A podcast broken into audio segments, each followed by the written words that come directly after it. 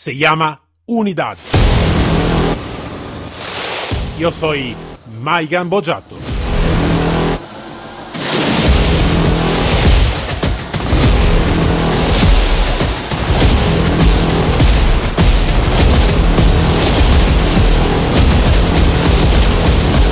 Unidad K9.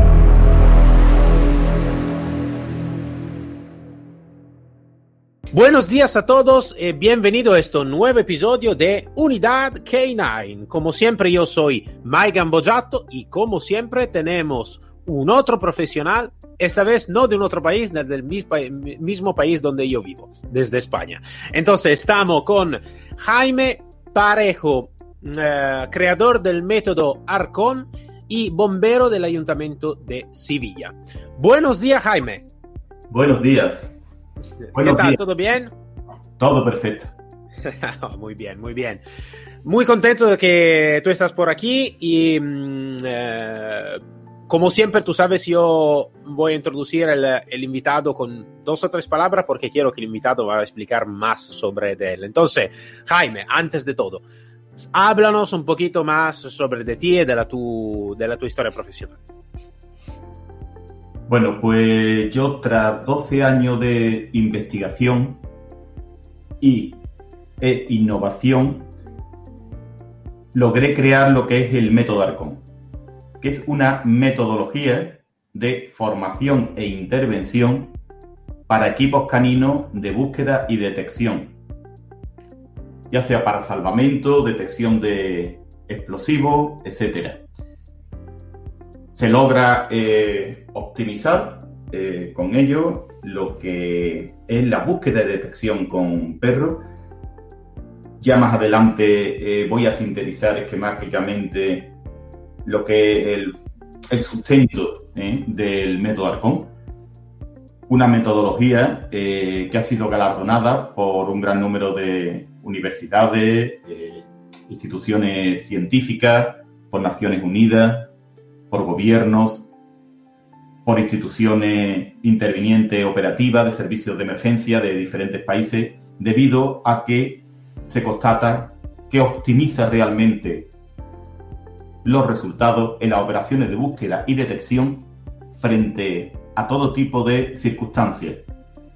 Circunstancias eh, adversas de diferente naturaleza, afrontando nivel motivacional, incluso días de intervención, manteniéndolo durante todas las operaciones, donde el límite es exclusivamente ya el agotamiento eh, psíquico, etcétera.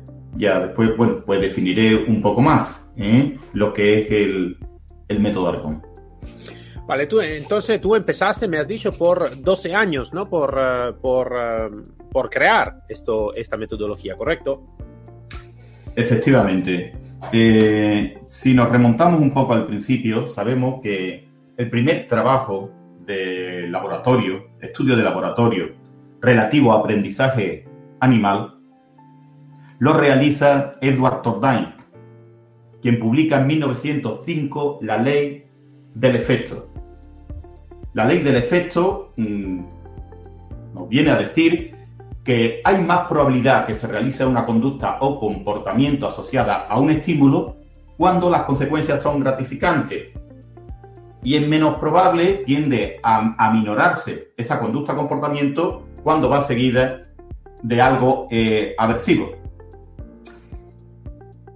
Esto lo constata en un laboratorio pero no es una creación eh, científica.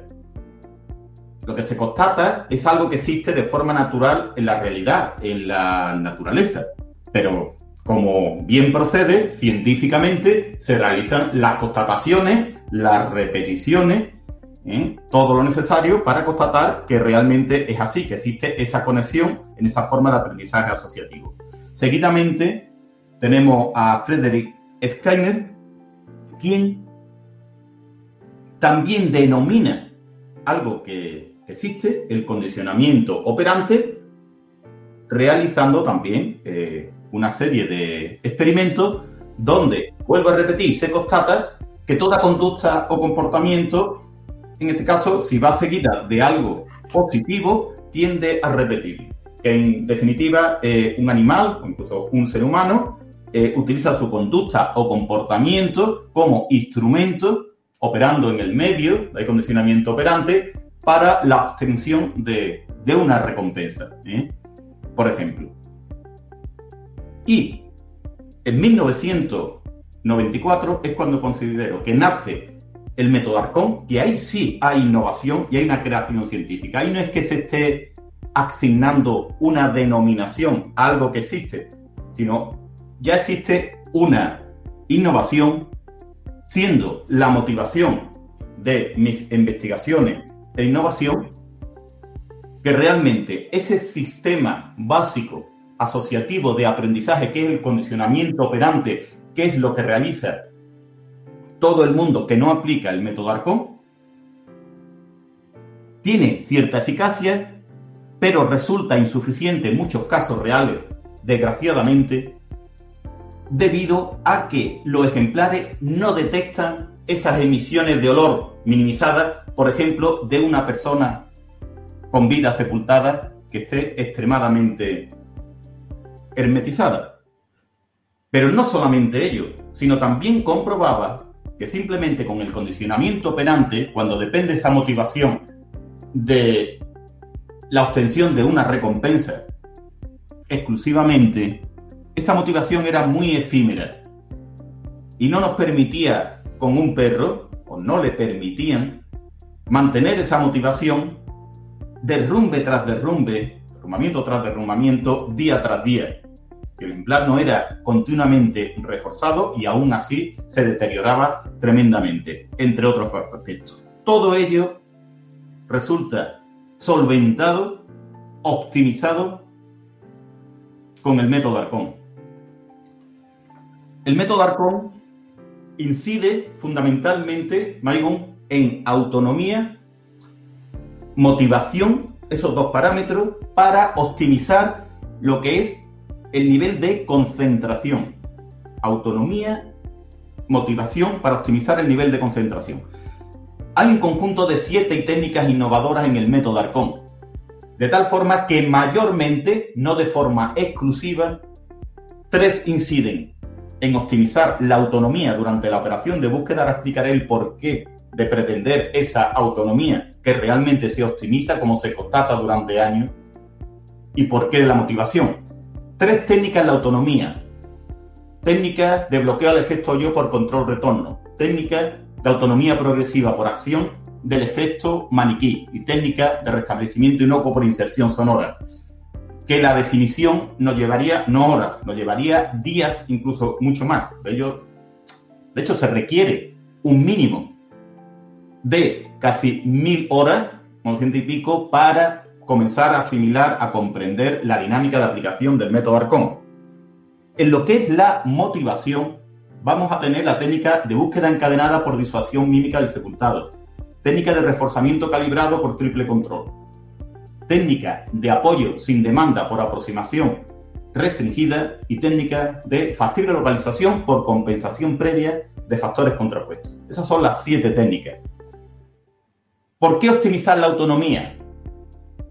Por ejemplo, para evitar que esa expectativa de apoyo del guía incida negativamente, perjudique el nivel de concentración que requerimos.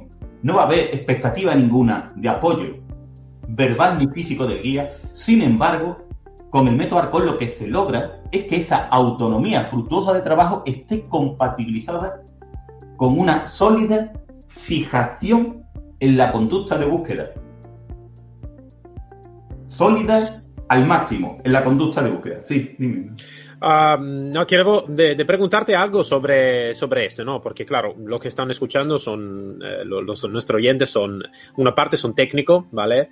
Otros son no técnicos, entonces sabes muy poco, ¿no? De la unidad y todo. Entonces, eh, tu nivel de preparación es increíble y eh, entonces estaba intentando de, de, de, hacerlo un poquito más simple para quien no sabes nada casi ¿no? de, la, unidad K9 y realmente entonces eh, es un método donde realmente el perro está más eh, autónomo en la, en la, búsqueda. Después dime si, te, si estoy eh, intentando de, ejemplificar correcto, ¿vale?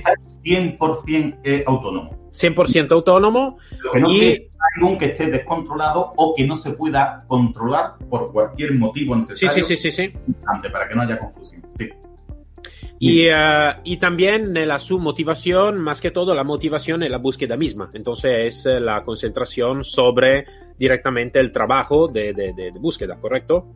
Sí, eh, lógicamente el ejemplar al estar motivado se va a potenciar eh, su concentración, pero hay que tener en cuenta que también la motivación va a incidir, por ejemplo, en blindar al ejemplar respecto a todos los estímulos potencialmente interferentes. No solamente vamos a optimizar el combustible, ese interés del ejemplar, por ejemplo, por realizar la búsqueda de detección de moléculas olorosas que existan en el aire, sino que paralelamente también, entre otros aspectos, con ese nivel optimizado de motivación, se va a blindar, va a existir una especie de armadura figurada que vamos a comprobar que el ejemplar está totalmente blindado ante los estímulos potencialmente interferentes que perjudicarían la concentración y, consecuentemente, es lo que nos interesa, en definitiva, ese rendimiento perceptivo olfativo. Nos interesa tener el máximo rendimiento perceptivo olfativo y lo más fructuosa posible estrategia de búsqueda. Vale, vale, vale, vale. Uh, Jaime, yo quiero preguntarte algo sobre, um, eh, directamente un poquito más sobre el perro, ¿no? Entonces, sobre el, ejemplar. en esta tipología, ¿no? Para tu experiencia, entonces, ¿cuáles son las características que tú um, vas, quieres de encontrar en un perro para empezar un entrenamiento? Bueno, eh, interesante pregunta también, eh, Maigun, porque hay una cierta confusión. No se selecciona en absoluto ejemplares para el método Arcón, en absoluto. Necesitamos, obviamente, eh, un perro de trabajo. Si no, estaríamos hablando de un milagro, no de ciencia. Exactamente el mismo perro que el que practica trabajo deportivo o el que va a aplicar el sistema de formación condicionamiento operante exactamente el mismo ejemplar. Como ya a veces pongo de ejemplo, puede ser el mejor alfarero Maigun del mundo, tener el mejor torno para crear jarrones, pero si no te dan arcilla, es imposible porque con el barro del charco que está al lado de tu casa, cuando haga ese jarrón y lo metas en el horno, con certeza 100% se va a resquebrajar. Entonces necesitamos esa materia prima. Pero un perro de trabajo con un instructor excelente, no va a llegar a nada si la metodología de formación e intervención no genera los resultados que estamos hablando. Eh, he comprobado que existe un error muy generalizado de que el hecho de repetir al máximo las prácticas en una unidad canina de rescate va a incrementar el nivel de efectividad. Y no es así, en absoluto, en absoluto. Sí va a generar una mayor habituación del, ejemplar a lo que es el entorno donde realiza las prácticas, una cierta habituación que puede favorecer mínimamente, pero no va a incrementar su rendimiento de perceptivo olfativo, que es lo que nos va a interesar que exista cuando vamos a ese derrumbamiento por explosión de gas de esa vivienda y tenemos bajo dos metros de escombro a una persona con una emisión mínima. Si no tenemos un nivel de concentración altísimo que no lo genera, desgraciadamente, la simple aplicación del condicionamiento operante, no lo va a percibir por muchas células olfativas, por ejemplo, que existan en el aparato olfativo de ese ejemplar canino. Eso hay que tenerlo muy claro. Como ejemplo que se puede estar, eh, es como estar en una embarcación con un remo donde no existe la pala, simplemente la caña y está impulsando, impulsando y no se avanza. Todo esto constatado, lógicamente, durante años, como todo lo que transmito. Y eso lo han comprobado porque, lógicamente, de alumnos, en los casi 60 cursos, el 90 y algo por ciento vienen del sistema tradicional, llamamos la simple aplicación exclusiva o casi exclusiva del condicionamiento operante. Y han constatado que años de formación no la han llevado a nada porque ejemplares que llegaban vírgenes en tan solo minutos estaban rebasando en eficacia sus ejemplares. Y los que traían del sistema tradicional incrementaban en cuestión de minutos su efectividad. Jaime, yo, eh, eso, claro, es muy interesante, ¿no? Eh, pero eh, lo que eh, de, aprender más es si, aparte el método específico, si tú cuando claro, como instructor, como profesional, como todo, eh, si está alguna característica específica que tú vas a mirar sobre, sobre el perro, ¿no? Eh, aparte el método, claro, donde tú dices, eh, tú vas seleccionándolo diciendo, vale, esto sí que podemos empezar o mejor que no.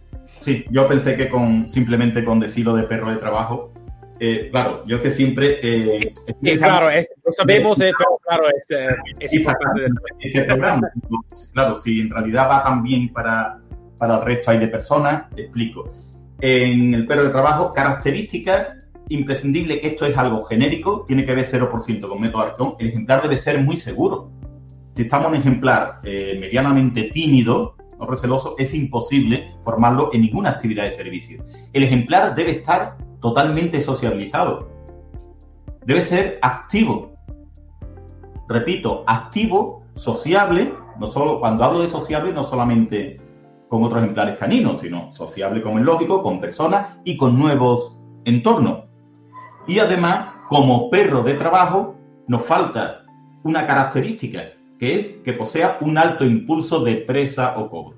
Como verás, es exactamente lo mismo que a nivel internacional se selecciona porque esos aspectos realmente no es que sean importantes, sino que son totalmente imprescindibles, si no es imposible formar eh, un ejemplar para ningún tipo de servicio. Si tenemos un ejemplar miedoso, o no es sociable, o es flemático, o simplemente carece de impulso de presa de cobro, que es con lo que vamos a reforzar al principio en el método Arcón, eso es genérico, porque el condicionamiento operante que se vaya a recompensar al principio es imprescindible, pero repito, es imprescindible ese mecanismo básico asociativo de sentido común, pero totalmente insuficiente, por desgracia, para llevar a altas cotas, altas cotas de efectividad. Entonces, esos aspectos Naigun para el perro a la hora de seleccionarlo. En cuanto a la raza, eh, ejemplares mestizos recogidos de protectora de animales, pues se encuentran encontrado en las unidades caninas de Huelva Capital, de Málaga, eh, de provincia, de, las unidades caninas que aplican el método Arcón. Se ha recogido un ejemplar eh, mestizo totalmente, pero sí se puede trabajar con él porque ese ejemplar estaba sociabilizado, no presentaba signos de timidez, tenía un alto impulso de presa o cobro, eh, como comentaba, por lo tanto no necesitamos una raza específica. Eh, sobre, este, sobre este tema, es eh, una pregunta que yo realmente hago un poquito a todos porque es algo que, mm, eh, que creo que es un debate bastante amplio en todo el mundo, ¿no? Como tú sabes, hoy en día una de las razas más elegidas ¿no? en todos los servicios es el pastor belga malinois o el pastor alemán también de, trabajo, pero el pastor belga malinois hoy es más, más elegido, puede ser más famoso si queremos decirlo en esta manera. Entonces, aparte de esto, pero la mi pregunta, como todos los profesionales, como tú y todo, es eh, también la opinión de cada uno, donde si realmente para ti sí que es la mejor opción de verdad, como característica, como todo, aparte la, individualidad, pero como característica de raza, o para ti estaría mejor también de mirar otra tipología de perro por otra especialidad. Entonces decir, sí, el Malinois está bien por alguna tipología de trabajo, pero em, eh, teniendo en cuenta el contexto de la tipología de especialidad, mejor de elegir otra tipología de perro. Eh, entonces, ¿cómo tú la piensas sobre este, sobre este tema? Bueno, el pastor belga malinois es una excelente raza de trabajo, pero eh, tenemos que tener en cuenta que tenemos que seleccionar individuos. Entonces, es una raza que es muy susceptible durante su desarrollo a partirse de hecho, una gran cantidad de ejemplares han venido de esta forma porque ha habido una presión desmesurada en su desarrollo desde cachorro, equivocada. a la hora de elegir una raza, por ejemplo, para rescate, anatómicamente, pues prefiero un perro pequeño. un perro pequeño eh, y no tiene que ser de raza. Si observamos, por ejemplo, en hay medio centenar de vídeos en la web oficial del método Arcon, metodarcon.org, entre ellos simulacro o intervenciones reales, y vemos a Nacho que es un mestizo muy pequeñito. Ese perro no tenía límite en el desplazamiento y cuando entrábamos en confinamiento, pues eh, podía pasar por, infinidad de lugares. La resistencia es la misma, entonces obviamente eh, vamos a tener mayor, esto es genérico, no tiene nada que ver con el método Arcon, pero vamos a tener mayor funcionalidad anatómica para este tipo de, operaciones. Un perro como puede ser un Parson Russell, un Jack Russell, ¿eh? perro eh, pequeño, atlético, que se desplazan por muchos puntos de agua. Lo que sí está claro, eh, vamos a descartar todos los ejemplares braquicéfalos. Con altas temperaturas van a tener problemas mm, rápidamente en cuanto a lo que es la inspiración y demás, vamos a descartar ejemplares pesados. Si vamos a llevar eh, un labrador de, que supere los 40 kilos al lado de un malinois, aunque hayamos aplicado el método Arcón, las motivaciones van a ser idénticas, máximas, optimizadas, pero labrador de cuarenta y tantos kilos va a llegar un momento que aunque siga intentando, de hecho ha sucedido, él intenta escalar por esa masa de escombro, pero ya para que nos entendamos todos, ya no puede con su cuerpo, puede impulsar eh, todos esos kilos, mientras que ese Malinois, con muchos kilos menos, atlético y demás, pues sigue desplazándose arriba y abajo sin ningún problema. Entonces, obviamente el tema anatómico lo vamos a, tener en cuenta. No digamos ya perro mm, bastante más pesado, como a, veces vemos, sería, si ponemos a elegir entre un Doberman o un Rottweiler, sin lugar a dudas, esto es genérico, si me pones a elegir, ¿qué ejemplar, qué raza elegiría? Entre un Doberman, a lo que estoy comentando, o un Rottweiler. Lógicamente, el Doberman. La conformación del hocico, cuando estemos interviniendo a 40 grados de temperatura, la estructura del cuerpo, todo, va a ser que, aunque las motivaciones sean idénticas, estará jadeando el Rottweiler mucho antes a esas altas temperaturas y habrá que dejarlo aparte o será víctima de un golpe de calor o, algo así, de una forma mucho más apresurada. ¿eh? Entonces, bueno, esto ya, eh, digamos, concierne a la parte genérica. Tiene que ver 0% con el método Arcon, pero ya que me pregunta, eh, preferiría, antes que un Malinois, prefiero un Parson Russell, porque sé que voy a tener eh, más rendimiento, no más motivación en el paso. Van a estar optimizadas en ambos con el método Arcón. Pero vamos a tener un mejor desarrollo en las operaciones, por ejemplo, en confinamiento, cuando entramos en las tripas de los edificios y a veces tienen que pasar por ese pequeño espacio, o sea, eso real que queda entre todo lo que vemos en el interior del Boroná y por supuesto que sí pasa ese perro pequeño, pero ya mayor envergadura, lo que es su caja torácica no le permite, aunque sea rectando, atravesar al otro punto para continuar con las inspiraciones en el resto de ese edificio derrumbado al que nos encontramos interno. Entonces, ese es el motivo. Vale, Jaime, yo quiero también de, preguntarte una tu opinión sobre un tema em, que también este está bastante debatido un poquito en todo el mundo, en algunos países, ¿no? Como tú sabes, está alguna unidad eh, de trabajo que algún país que están de acuerdo con el perro, lo que se llama el perro duales, ¿no? Que hace muchas cosas, ¿no? Mucha especialidad, no solo una, más mucha especialidad. Algún país está un poquito más enfocado en el perro eh, que hace una especialidad sola, ¿no? Entonces, si es un perro de búsqueda de explosivo, hace la búsqueda de explosivo y nada más. Uh, este es un debate bastante largo en todo, en todo el mundo porque cada país tiene la su opinión, la su visión y también, claro, todos los instructores tienen la propia visión, la propia, uh, la propia opinión. ¿Tú qué opinas sobre este tema?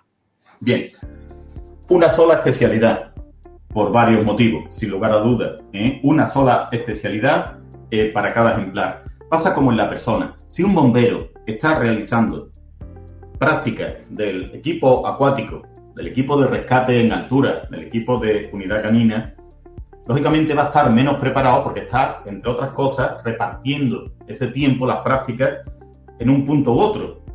A diferencia de que si realiza todo el tiempo disponible en esa especialización específica como puede ser el, rescate acuático. ¿eh? Por otra parte, se presentan problemas importantes de generalización. Tenemos un ejemplar de búsqueda en grandes áreas. Está condicionado a señalizar personas visibles que puedan estar tendidas en el campo, que puedan estar eh, colgadas, por ejemplo, por un, un árbol. De... ¿Qué sucede? Entramos en el edificio, están los rescatadores tendidos, que nos han indicado que no van a salir operativamente, nos han indicado que querían saber en el interior si tras las paredes, lo no visible y audible, había personas con vida y ese perro empieza a señalizar ladrando a aquella persona que está al fondo oscuro tendido. Lo está haciendo perfectamente respecto a su formación. Como eso ha sucedido con unidades que me han pedido que estuviera a cargo, no unidades método Arcon, y eso ha sucedido, por ejemplo, en Turquía. Y tuvieron que salir hacia afuera y comprendieron que no podían tener el perro en, en dos especialidades porque presentaban no solamente eso, sino muchos más casos de lesiva eh, generalización y confusión en lo que es la operación de intervención. Otro aspecto que podría estar hablando mucho más si tuviéramos más tiempo en contra de esa cuestión. Interviene a favor en el perro, lo que esto es genérico, el proceso de habituación. Tenemos un perro exclusivamente para luces de nieve, si en todas las prácticas él está teniendo el contacto con ese elemento sepultante, la experiencia de búsqueda de detección, con lo que es la nieve polvo, la nieve placa, cuando hay tempestad. Será mucho más positivo cuando vaya a intervenir, si además tiene tan sólidamente incorporado su almacén memorístico esa situación, que si lo tenemos en grandes áreas en el monte y una práctica al mío que hasta cada dos meses nos lo llevamos a la cumbre o a la zona de nieve a, realizar una práctica en nieve. Eso es incuestionable. Y es aplicable a todo. Temas de explosivos, Igual, ¿eh? un ejemplar que lo tiene, por ejemplo, en explosivo y lo tiene en otra serie de elementos y genera confusión o por algún motivo está asociado más con el reforzamiento un determinado elemento y ahora resulta que evita la señalización de aquel que nos interesa con el riesgo que pueda implicar, por citar eh, otro, otro aspecto. Por lo tanto, una sola especialidad. Ahora, obviamente, por ejemplo, un perro de búsqueda, localización de supervivientes sepultados en escombros, también debe de intervenir en lo que es búsqueda y detección de un corrimiento de tierra, porque son situaciones que se dan de forma entremezclada en cualquier tipo de desastre. Hay un movimiento sísmico y en muchas ocasiones nos encontramos con grandes deslizamientos que han sepultado las viviendas. Si vamos a estar en una zona donde quieren, como a veces han solicitado, exclusivamente corrimientos de tierra, porque no hay viviendas que puedan suponer un sepultamiento de alguna forma preocupante por la estructura, porque puedan ser eh, de alguna forma hechas con madera y no ofrece ese problema, lo quieren exclusivamente para esa zona y quieren para corrimiento de tierra, ese ejemplar lo formaríamos solamente para deslizamiento, corrimiento de tierra y desde un principio. Y estaría súper especializado en eso Ahora, eso sí, sería eh, tierra, más pendiente, menor pendiente, eh, lodo, como hemos realizado en auténtico lodo, sepultando perfectamente allá a las personas, todas las características que se van a dar en esos deslizamientos respecto a tema. Por citar un ejemplo. Sí, sí, sí, vale, vale. Esto, claro, son, eh, es muy interesante para mí para, para aprenderlo porque, como, como te estaba diciendo, en todos los países tengo una, una, opinión y una filosofía diferente ¿no? sobre, sobre este tema, donde, ejemplo, en Estados Unidos, donde trabajé por mucho tiempo, todos los perros iban a ser el perro de patrulla, de seguridad, y también una búsqueda que puede ser de, de sustancia estupefaciente o de explosivo. Um, y búsqueda también de persona para, para finalizar el mordisco. Claro. Totalmente factible, o sea, formarlo en todo, por supuesto, eh, es totalmente factible, posible. Puede formarlo en, en personas más explosivos y que reaccionen. Pero después, vuelvo a repetir, tenemos mm, estas situaciones. Y hay que tener en cuenta, mm, yo recuerdo un vídeo que me enviaron, como eh, un militar de un determinado país iba detrás, iba delante del Malinois y el Malinois no detectó el explosivo y saltó por los aires. El vídeo, ese vídeo posiblemente lo habrás visto, es uno de los muchos que ha llegado, igual que se tiene testigo de, por otro lado, personas con vías sepultadas que no han sido detectadas y han sido destrozadas vivas con testimonios de bomberos, o sea, en conferencias y demás, por la máquina excavadora, ignorante de que hubiera personas con vida bajo esos escombros. Entonces, claro, el tema es, muy serio. Pienso que tenemos todo que concentrar, que no es cuestión de opiniones, sino ver qué es lo más operativo pensando en la mayor efectividad. ¿Qué es lo que nos interesa? La máximo rendimiento perceptivo olfativo. El máximo rendimiento perceptivo olfativo, porque de ello va a depender que respecto a explosivos se salte por los aires o respecto a personas con vías sepultadas fallezca por diferentes causas clínicas o destrozadas, mutiladas por la maquinaria pesada pensando que no existen. Entonces yo lo que te transmito no es cuestión realmente de opinión subjetiva, sino tendiendo siempre a un único y exclusivo objetivo. Máxima efectividad, sea la detección que sea. Eso, es digamos, de lo que yo me hago eco, ¿eh? exclusivamente, nada subjetivo, sino realmente es buscando porque al final tenemos que tener en cuenta que no como las demostraciones, las bombas, por ejemplo, cada vez las están, la hermetizan más y al hermetizarla más, si no existe un umbral mínimo, de percepción olfativa, teniendo en cuenta para que todos lo entiendan, el umbral mínimo de percepción olfativa es la mínima energía odorífera que ha de emitir un elemento para que pueda, esa cantidad mínima, para que lo pueda percibir un ejemplar, que es mucho más bajo en el método Arcón. ¿Qué es lo que sucede? Que se comprueba que si detectan esos explosivos hermetizados, como suele hacer, y cada vez más el equipo que lo ubica en un lugar, sin embargo, ese mismo ejemplar, cuando estaba con sistema tradicional y ha llegado el curso, pasaba como si no existiera. Pasar sin que exista, sea ahí en una mini antipersona, no es cuestión de opinión. Es simplemente que se queda sin las piernas ese soldado o ese civil que viene detrás o fallece destrozado en el acto. Esa es la realidad como han pasado y yo he sido, bueno, pues informado en diferentes momentos, incluso cuando he estado realizando un curso, de que una determinada brigada puede saltar por los aires en un puente donde los ejemplares pasaron, por ejemplo, un pasó en Colombia, y no habían detectado el explosivo puesto. Entonces yo creo que esa debería ser siempre la prioridad y dejar a un lado los egos y otras motivaciones eh, mundanas, como puedan ser cuestiones económicas o egos institucionales. Esa debería ser, y yo sé que coincide conmigo, Maigun, la prioridad de todos. Al final, Jaime, estoy de acuerdo contigo. Al final, nuestro éxito es, lo de rescatar y salvar vidas y todos. Entonces, sí, estoy totalmente de acuerdo con esto, ¿no? Entonces, lo que da más éxito, sí, vale, vamos con, con prueba, claro, comprobado y todo, claro.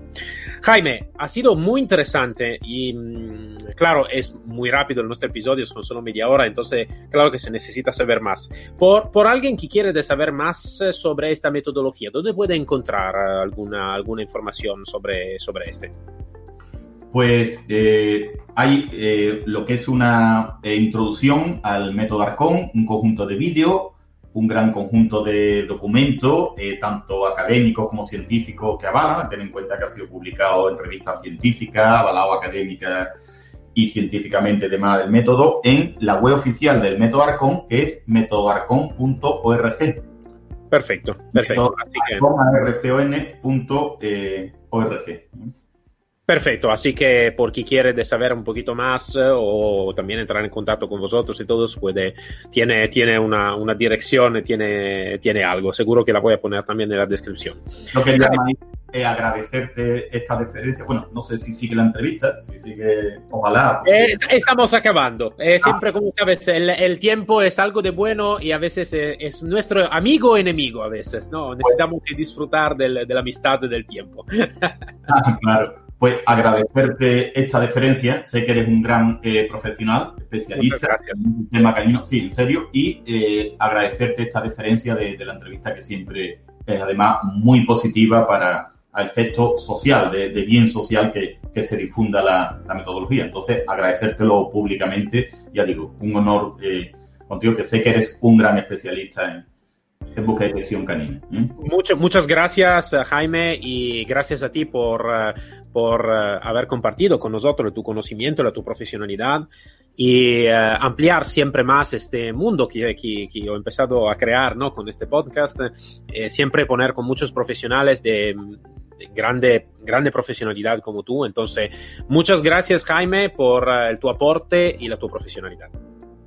Digno de elogio esta iniciativa de, de difusión. Un abrazo fuerte, Maicon. Un abrazo, Jaime. Y para todos nos encontramos el próximo episodio de Unidad K9, siempre con mi Mike Gambojato y con un otro profesional y una otra historia. Hasta luego todos.